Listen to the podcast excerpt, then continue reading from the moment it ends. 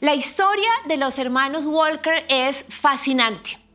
El hermano mayor llamado Bridger, de 6 años, y su hermana de 4 estaban jugando en la casa de un amigo. Salieron al patio trasero y el amigo le dice a Bridger, uy, aquí hay dos perros, ese es el perro bueno y ese es el perro malo. En el momento en el que habló del malo, empezó a correr este perro a tanta velocidad que Bridget se interpuso y se colocó eh, frente a su hermana y este perro se aferró a la mejilla empezó a gritar y le dijo a la hermana, corre, corre, corre a un lugar seguro. Él estuvo bastante tiempo con el perro y después logró zafarse e ir a refugiarse con su hermana. Bridget fue llevado de urgencias, recibió una cirugía de dos horas donde le tomaron en su rostro más de 90 puntos. Cuando salió de esta intervención quirúrgica, el médico junto a sus padres le decían, pero ¿cómo se te ocurrió proteger a tu hermana? ¿Cómo se te ocurrió colocar tu propia carita para proteger y evitar que este perro le hiciera daño? Y la respuesta de él es, si alguien tenía que morir, ese debía ser yo. Los actores, las celebridades le mandaron mensajes a esta familia, a Bridger. Recibió el escudo original, uno de los escudos originales del Capitán América, pero sin duda alguna cuando vemos la sonrisa de su hermana, para ella tener un héroe en casa es una satisfacción impresionante. Como lo dije en un mensaje anterior, iglesia, Muchas de las batallas que enfrentamos, el resultado de estas, si las ganamos o las perdemos, en gran parte se debe a las personas con las cuales decidimos que nos rodeen en esta batalla. A veces a las personas buenas, como nuestra historia, les pasan cosas no tan buenas. A veces pensamos que, que solo a los malos les va mal y resulta que no. Hay personas buenas que atraviesan por situaciones que los toman por sorpresa y no son tan chéveres. Pero hoy quiero que como iglesia nos despojemos un poco de nuestra crisis, de nuestro problema, de nuestra situación y nos preguntemos si podemos ser como Bridget si podemos ser como este hermano mayor que hace un alto y se despoja de sí mismo para ayudar a alguien que está en peligro.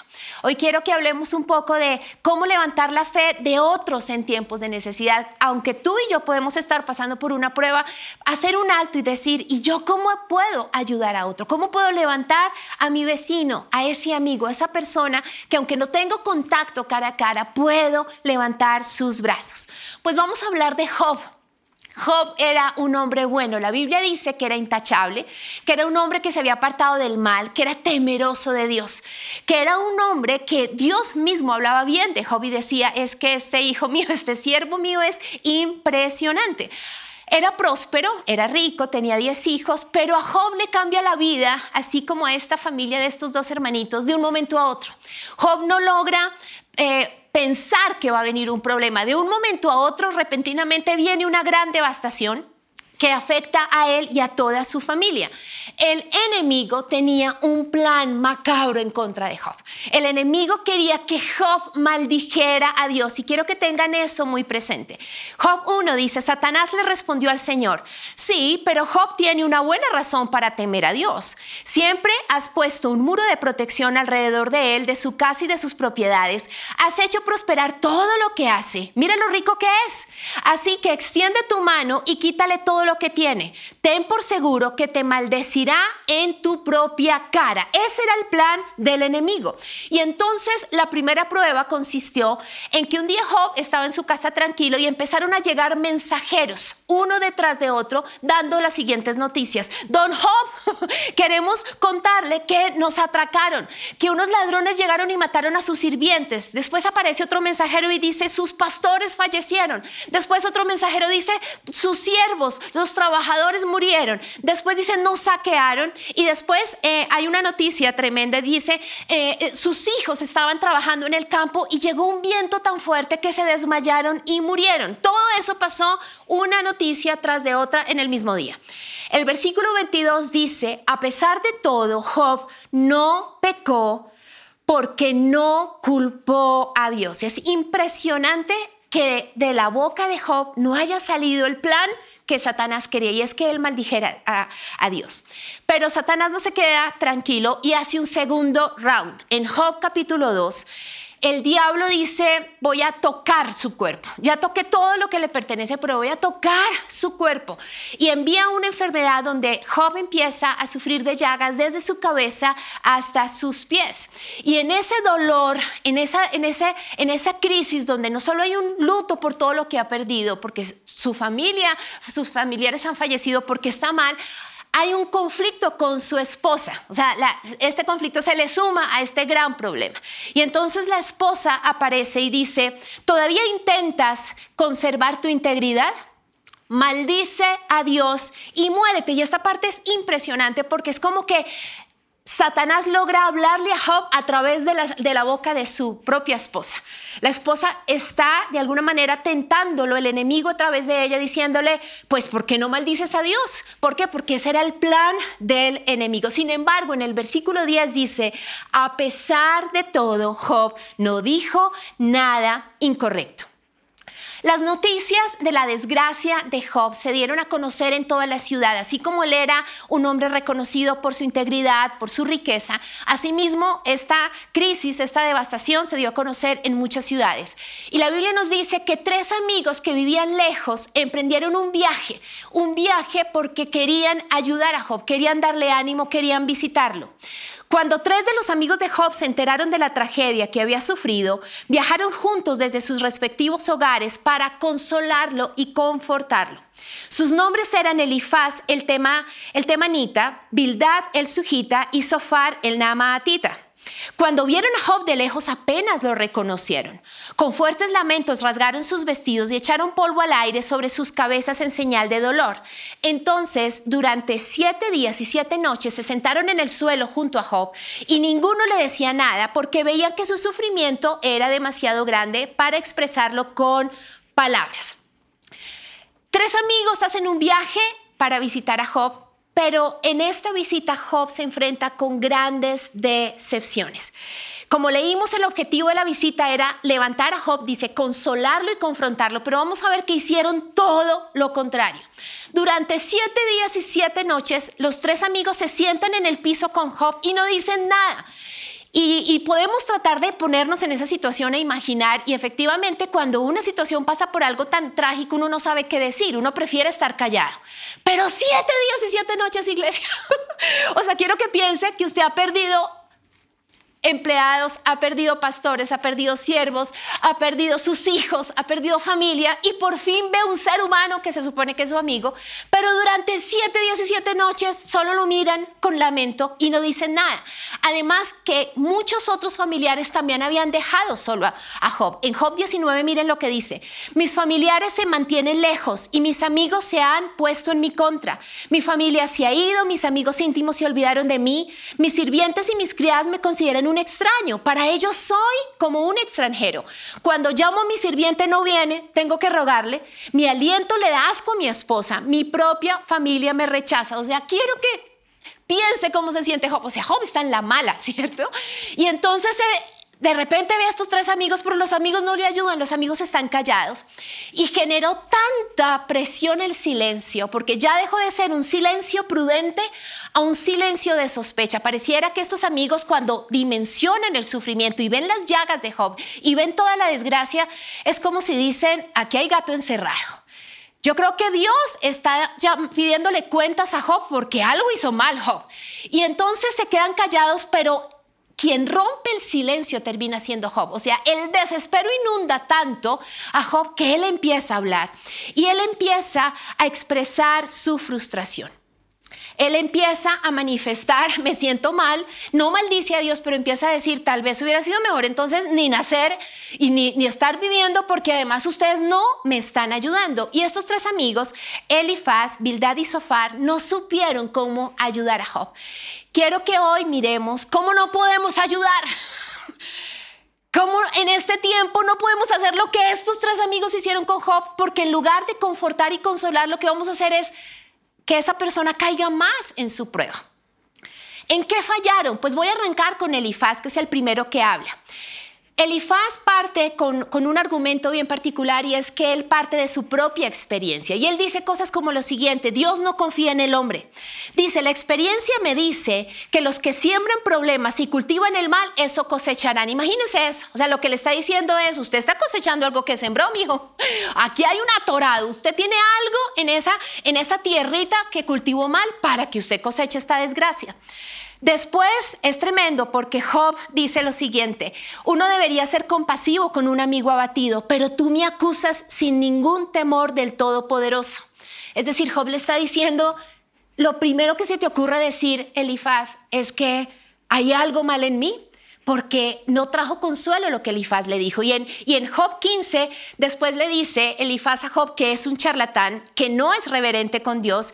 Dice, Dios ni siquiera confía en los ángeles, ni los cielos son completamente puros a sus ojos, mucho menos una persona corrupta y pecadora que tiene sed de maldad. Si escuchas, yo te explicaré y te responderé con mi propia experiencia. ¡Wow!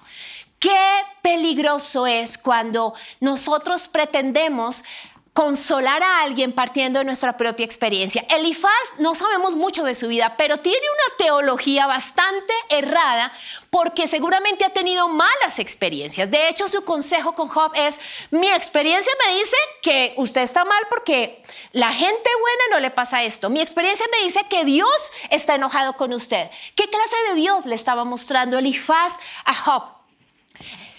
Nosotros tenemos que tener cuidado porque si bien es cierto, podemos usar nuestro testimonio para inspirar a otros, nuestra historia de vida no es lo que sana la vida de la gente. Es la palabra de Dios la que logra convencer de pecado, la que logra inspirar, la que logra transformar vidas. Y eso es lo que le está pasando a Elifaz. Él conoce de Dios, pero hay, un, hay algo en su relación con Dios que no está bien porque su experiencia está mostrando un Dios castigador, un Dios que no da gracia, un Dios que está oponiéndose a la vida de Job y eso era falso. En Job 22 le dice cosas tremendas. En Job 22 le dice algo así como, piensa que hiciste malo, al justo le va bien, tú no, o sea, tú eres justo, pero te está yendo súper mal. Eh, sería importante que, que pienses, o sea, siempre busca acusar y llevar a que Job tenga culpa en su interior. Job 22, versículo 5 dice, no, se debe a tu maldad, tus pecados no tienen límite.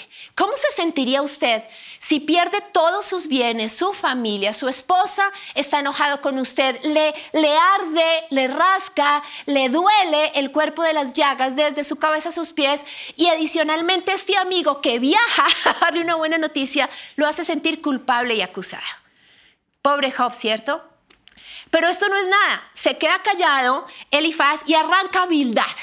Y como era amigo de Job, Bildad, la teoría de Bildad acerca del sufrimiento de Job es bien interesante, porque en Job 1 dice la Biblia que los hijos de Job hacían grandes fiestas de largos días. Incluso dice que Job después presentaba a Dios sacrificios como para pedirle perdón a Dios si en algo los hijos habían pecado mientras hacían sus fiestas. Pues parece que Bildad conocía esos chismes, o seguramente había estado en alguna de esas fiestas, porque la teoría de él es que el, sufrimiento de Job se debe al pecado de sus hijos.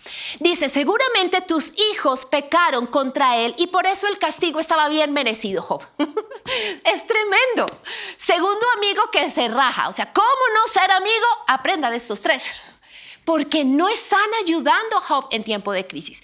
Están generando más culpa. Ahora lo que dicen es su, su descendencia es la razón por la cual usted está pasando por un tiempo de prueba. Y entonces Job vuelve a hablar y cada vez se hunde más. Cada vez vemos más frustración, más tristeza. Le cuesta tener una fe arriba. Está, está mal. ¿Por qué? Porque está escuchando palabras que lo están llevando al desánimo.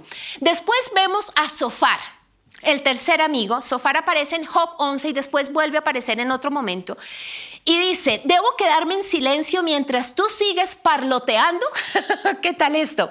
Escucha, versículo 6, sin duda Dios te está castigando mucho menos de lo que mereces. O sea, este sí ya es el top, porque no solo le dice te mereces lo que, lo que sufres, sino pensándolo bien, deberías merecer más sufrimiento. Yo veo aquí un orgullo, una soberbia en estos amigos donde se creen con el derecho de juzgar, de señalar. Y no le están ayudando a su amigo. De hecho, con estos amigos, ¿para qué enemigos? ¿No les parece? me impresiona porque eh, Sofar dice cosas como, si Dios nos hablara a nosotros, seguramente nos contaría lo que tú has hecho. Hay unos trapitos sucios que sacaría la luz y que seguramente se debe a tus pecados. El enojo de Dios está sobre ti, Job. Hay expresiones de ese tipo en la Biblia. Hace muy pocos días eh, escuché como un pastor aseguraba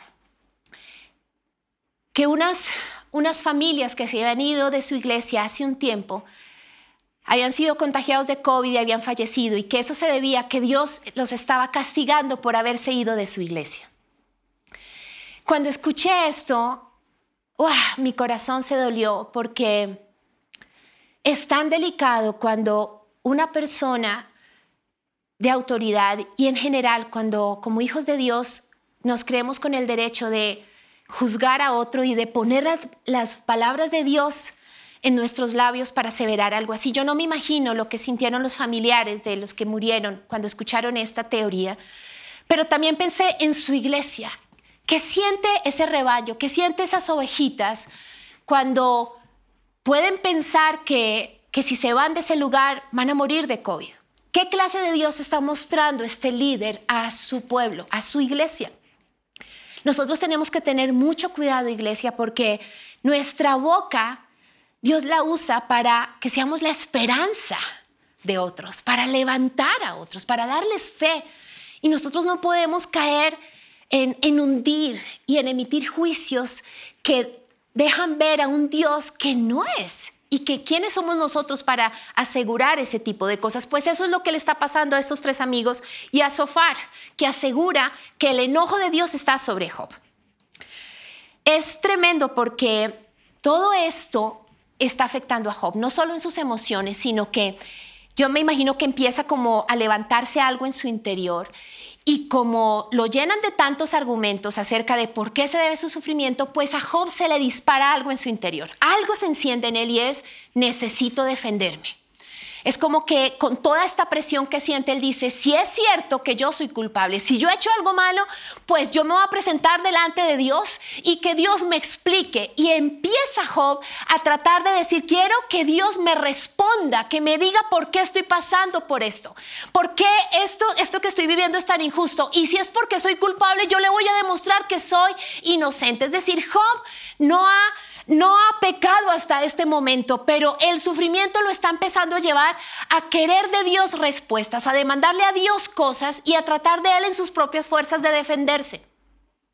Es tremendo porque en Job 31, y me dio mucha risa leerlo porque en algún momento hace muchos años lo hice, Job sacó su hoja de vida delante de Dios. Ustedes leen Job 31, 10, Job diciendo, mira todo lo que yo he hecho.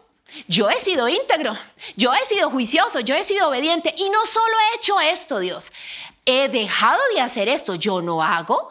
Yo hace mucho tiempo dejé de hacer. Yo me acuerdo cuando en algún momento tuve mi crisis con Dios y yo le sacaba mi hoja de vida, ¿sí? Diciéndole, soy cristiana desde niña. ¿Sí? Llegué virgen al matrimonio. Es que yo he ayudado a tantas personas y es que no he hecho, porque era como mi manera de decir, ¿por qué estoy pasando por esta prueba si mira mi currículum? Y así como Dios me confrontó a mí, Dios confronta a Job. Y después de todo su discurso acerca de su hoja de vida Job 31, llega Job 32. Y les voy a hablar de Eliú, un cuarto hombre que aparece en escena en la vida de Job y que nos va a enseñar cómo ser un amigo en tiempo de prueba. Cómo podemos ser como nuestro héroe que coloca su mejilla y se aguanta el mordisco de un perro rabioso para salvar la vida de otros. Pues vamos a ver cuatro cosas que Eliú nos enseña, cuatro tips acerca de cómo voy a ser amigo para levantar al que está en tiempo de prueba. Pues la Biblia nos dice poco de Eliú. Sabemos que no era amigo de Job, porque hubiera dicho, llegaron cuatro amigos de viaje. No, los, teólogos, los estudiosos dicen que era un testigo, alguien que estuvo en esa conversación. Eliú era más joven que los otros, y por eso dicen que él guardó silencio esperando a que los mayores hablaran. Pero Eliú está molesto porque Eliú no entiende cómo estos tres amigos están trayendo culpa y acusación. Y lo que más le molesta a Eliú es que están mostrando un Dios que no es. Están haciendo ver a Dios como un Dios que es injusto, como un Dios que castiga, como un Dios que provocó el sufrimiento. Y Eliú está diciendo, no puede ser, Job no puede escuchar esto, Job tú no puedes creer esto. No le están dando respuestas. Dice Job 32.3, también se enojó con los tres amigos de Job porque al no lograr refutar los argumentos de Job, hacían parecer que Dios estaba equivocado. Los amigos de Job pudieron decir cosas que eran verdad, pero la motivación con la cual lo hicieron, el, el supuesto con el cual le decían cosas a Job era errado. Ellos tenían una teología, una, una idea acerca de Dios que no era. Y esto es tan importante aprenderlo, iglesia, porque no les estoy hablando que Job tenía tres amigos borrachos, drogadictos, no, eran personas que conocían de Dios. Pero algo pasaba en su relación con Dios y su corazón no estaba sano. Algo había dentro de ellos para que, aunque en teoría conocieran de Dios, su corazón no fuera limpio, su motivación no, no, era totalmente sana. Es como que la revelación total de Dios no la tenían y por eso no podían levantar a Job. Y Eliú le molesta esto. Eliú quiere salvar patria. Un, dos, tres por mí, por todos mis amigos. O sea, él quiere hacer algo. Y entonces él empieza a analizar y dice, ustedes están acusando a Job, ustedes le están haciendo creer a Job que esta prueba se debe a su pecado, al pecado de sus hijos. ¿Por qué? Porque los tres amigos no sabían que Satanás estaba detrás. Que todo lo que está pasando por Job no es porque Job la haya embarrado. Es porque Satanás quiere que Job maldiga a Dios, iglesia. Y yo quiero que tú entiendas que hay momentos donde el enemigo nos lleva al límite. Es como que nos arrincona a una pared con tanta cosa al mismo tiempo, con tanta prueba, con tanta amenaza, con tanta cosa. Porque Él lo que quiere es que de nuestra boca salga una maldición en contra de Dios. No le des gusto a Satanás, no caigas en esa trampa. Por eso Eliú quiere hacer algo. Eliú le quiere decir a Job, Dios no está en contra tuya, Dios está contigo, Job. Es el enemigo el que te quiere matar. El enemigo es el que quiere que tú maldigas a Dios. No caigas en esta trampa, no pelees contra Dios. Ese es Eliú. Eliú tiene claro que el pecado no llevó a Job a la crisis, pero también tiene claro que el sufrimiento lo está llevando a pecar. Tal vez lo que tú estás pasando no es porque tú hayas pecado, pero ojo, porque tu sufrimiento, la prueba que estás viviendo te puede llevar a decir cosas que no son. Y allí puedes estar pecando. Y Eliú quiere decirle eso a Job. En Job 33.6 dice, ¿quién soy yo para presionarte? Mira, tú y yo Ambos pertenecemos a Dios. Yo también fui formado del barro. Así que no tienes que tenerme miedo, no seré duro contigo. ¿Saben cuál es el primer tip que nos enseña Eliú? La primera lección acerca de cómo ser amigos. No te muestres como superior. Me encanta, Eliú dice, los dos somos de carne y hueso. Job, tranquilo. Estos tres se han mostrado como superiores. Sí, como que tú pecador mereces castigo. No, tranquilo, Job. Tú y yo somos iguales. Yo te puedo entender. No estoy con llagas, no he perdido lo que tú has perdido, pero yo estoy contigo. ¡Wow! Así levantamos a otro. Somos iguales, no te muestres como algo, alguien superior, no te pongas por encima. Lo segundo que nos enseña Eliú es hazte del lado de Dios. Esta parte me encanta. Job 36, 2 dice, déjame seguir y te mostraré la verdad, porque no he terminado de defender a Dios. Presentaré argumentos profundos a favor de la justicia de mi creador. Me encantó encontrar este versículo, iglesia, porque lo que está diciendo Eliú es, es que yo no voy a estar del lado de ellos, pero del lado tuyo tampoco, Job. Un segundo, yo me voy a hacer del lado de Dios, yo lo voy a defender. Dios es justo, Job. Dios no te está haciendo esto. No creas las mentiras. Amo eso, porque Eliú ama a Dios. Hay una relación de Dios muy diferente de los tres amigos a Eliú con Dios. Algo está mal en la relación con Dios de estos tres. Pero Eliú dice, yo conozco tanto a Dios que, que no quiero que tú pienses mal. Ellos te están haciendo pensar mal de Dios. Yo soy tu amigo. Y yo quiero que tú conozcas que Dios es justo, que Dios es bueno, que Dios está contigo, no está en contra tuyo. Eliú se vuelve como un Juan el Bautista. Eliú prepara el camino con la defensa de Dios para que después Dios le hable directamente. Dios, eso es tremendo, porque cuando Eliú se calla, Dios le habla directo a Job. Hay, hay momentos donde necesitamos ser eso, Eliús para otros, iglesia, Juanes Bautistas, que preparamos el camino, porque nosotros no podemos convencer al otro de algo. Pero si preparamos el camino, haciéndolos del lado de, Dios, preparamos el camino para que Dios directamente se le revele a la persona que está en esa cama, en esa prueba, en esa situación de crisis. Y eso es lo que hace Eliú. Él prepara el camino. Lo tercero que nos enseña Eliú es esto. Di la verdad sin acusar. La confrontación no es dando palo. La confrontación tiene que tener el objetivo real de consolar, de edificar, de levantar. Y la forma como lo hacemos es maravilloso. A mí me encanta porque Eliú le dice, bueno, es claro, yo me lo imagino como repite después de mi Job, que tú no pecaste para que te pasara esto. Listo, ya es claro eso, listo. Pero ojo, tu sufrimiento sí te está haciendo pecar y has hablado babosadas. Estás diciendo más cosas de lo que deberías decir. Ojo, porque estás pecando con tu boca. Dice, pues a tu pecado has añadido rebelión, no muestras ningún respeto y dices muchas palabras de enojo en contra de Dios. Es decir, él como amigo le está diciendo pilas.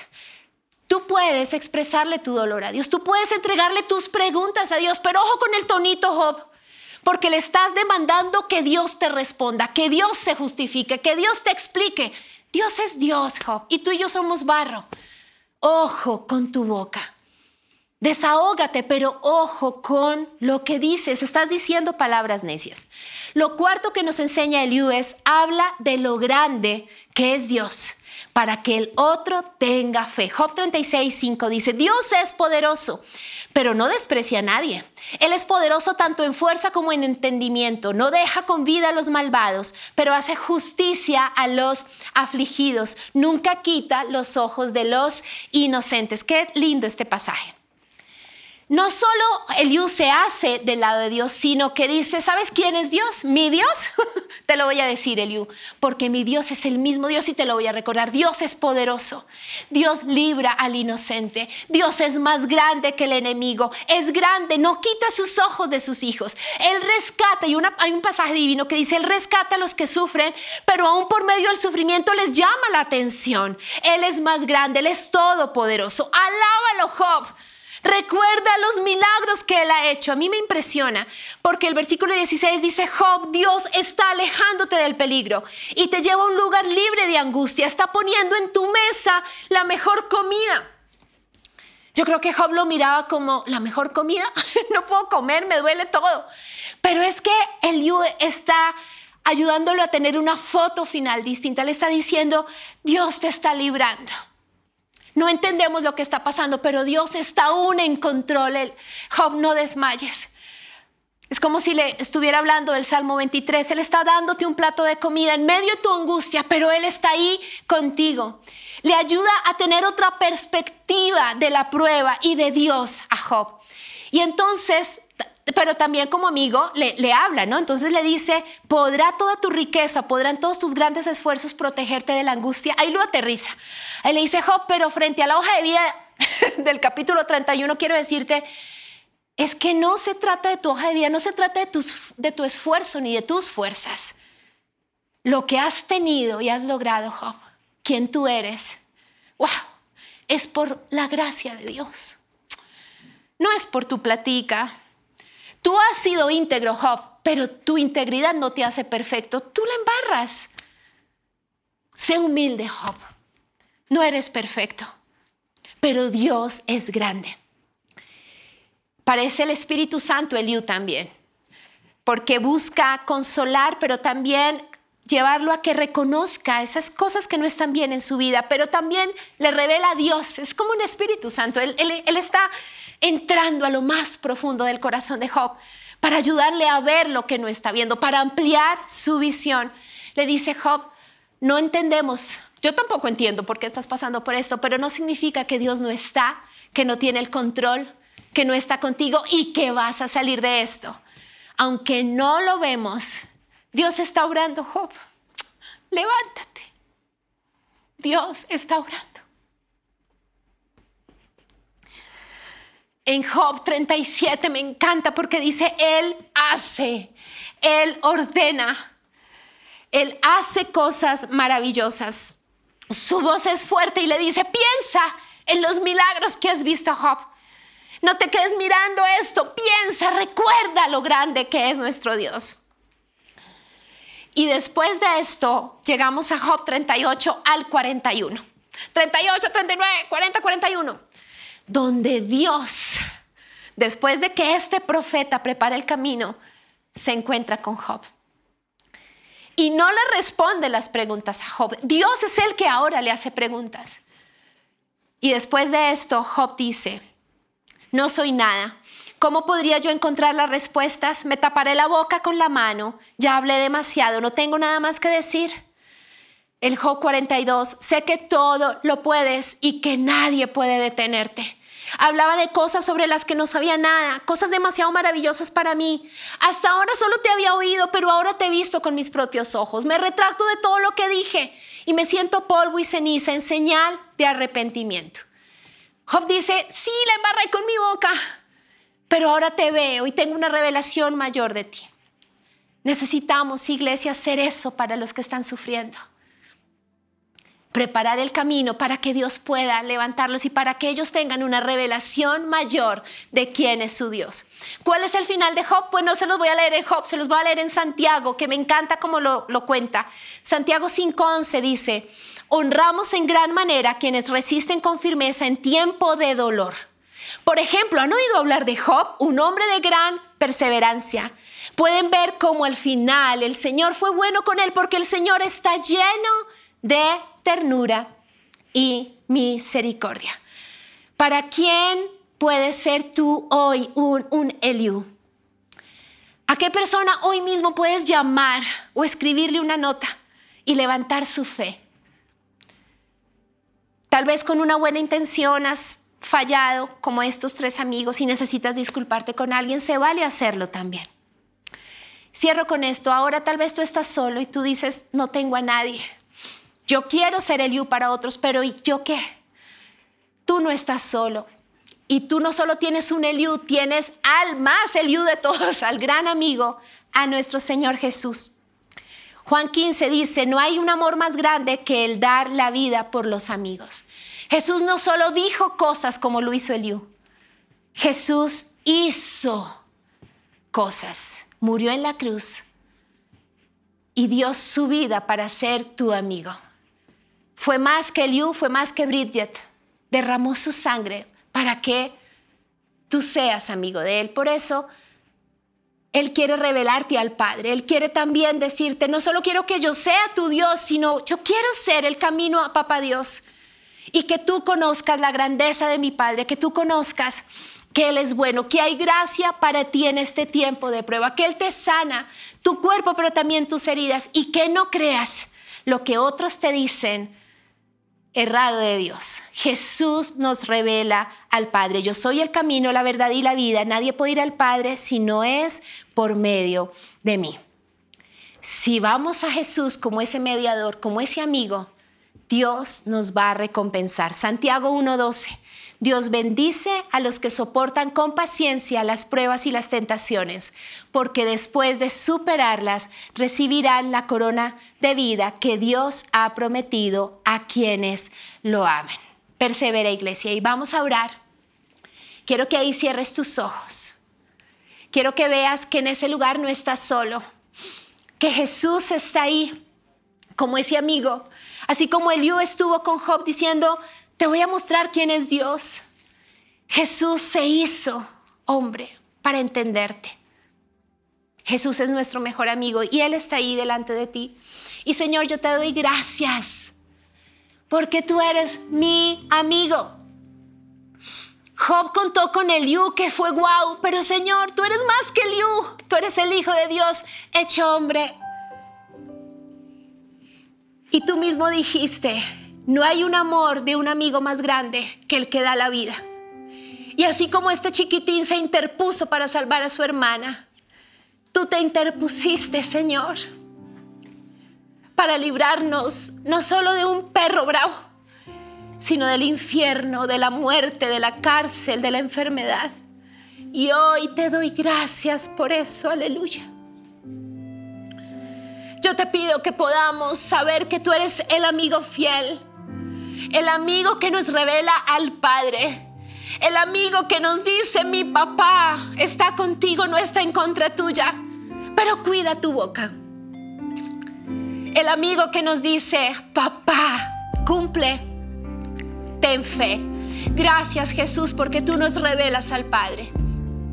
Y yo te pido que podamos ser inspirados por el ejemplo de Liu y por tu mismo ejemplo, Señor, hacer una iglesia que da amor, que trae esperanza a este planeta, que levanta al caído, que no acusa, que no sospecha, sino que todo lo contrario.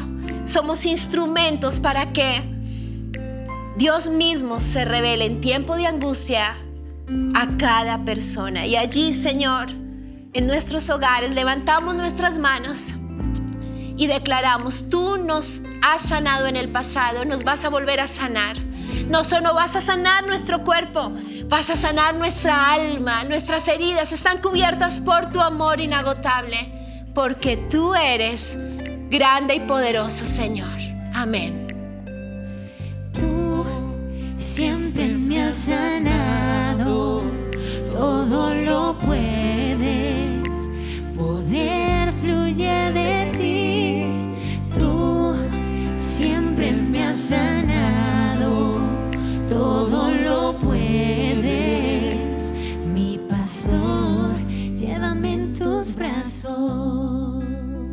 Y si tal vez esta es tu primera vez escuchando nuestras prédicas o conectándote a nuestra transmisión, quisiéramos invitarte a que cierres ahí tus ojos. Nos gustaría bendecirte. Tal vez si esta ha sido la primera vez que has escuchado el nombre de Jesús, quisiéramos orar por ti. Como iglesia, extendemos nuestras manos hacia ti y oramos, Señor, te pido que hoy cada corazón y cada persona que está aquí por primera vez pueda darse cuenta que hay un Dios atento a su necesidad, que hay un Dios que fortalece su fe, que hay un Dios que con brazos abiertos los abriga y les da calor. Te pido, Señor, que en este momento de ansiedad, de duda, de incertidumbre, ellos puedan encontrar toda su seguridad en ti. Te pido, Dios, que abra sobre ellos las ventanas de los cielos y que derrames sobre cada una de sus familias, de sus necesidades, bendiciones hasta que sobreabunden. Y quiero invitarlos a que repitan esta oración conmigo. Vamos a decir, Señor, te abro las puertas de mi corazón. Te recibo en mi vida como mi único Dios, como mi Señor y como mi Salvador. Gracias por perdonar mis faltas y por darme hoy el regalo de la vida eterna. En el nombre de Jesús, amén. Y por favor, por favor, cuando toda esta situación acabe y nos podamos reunir, quisiéramos que vengan aquí, quisiéramos tener un acercamiento, poderles dar un detalle, poder, poder, orar por ustedes, poder conocer tal vez qué piensan al respecto de, de todo esto de Jesús y quisiéramos guiarlos, quisiéramos extenderles una mano amiga, así que aquí están invitados cuando esto otra vez vuelva a la normalidad. Y mientras tanto vamos a terminar adorando al Señor, diciéndole, tú me has sanado.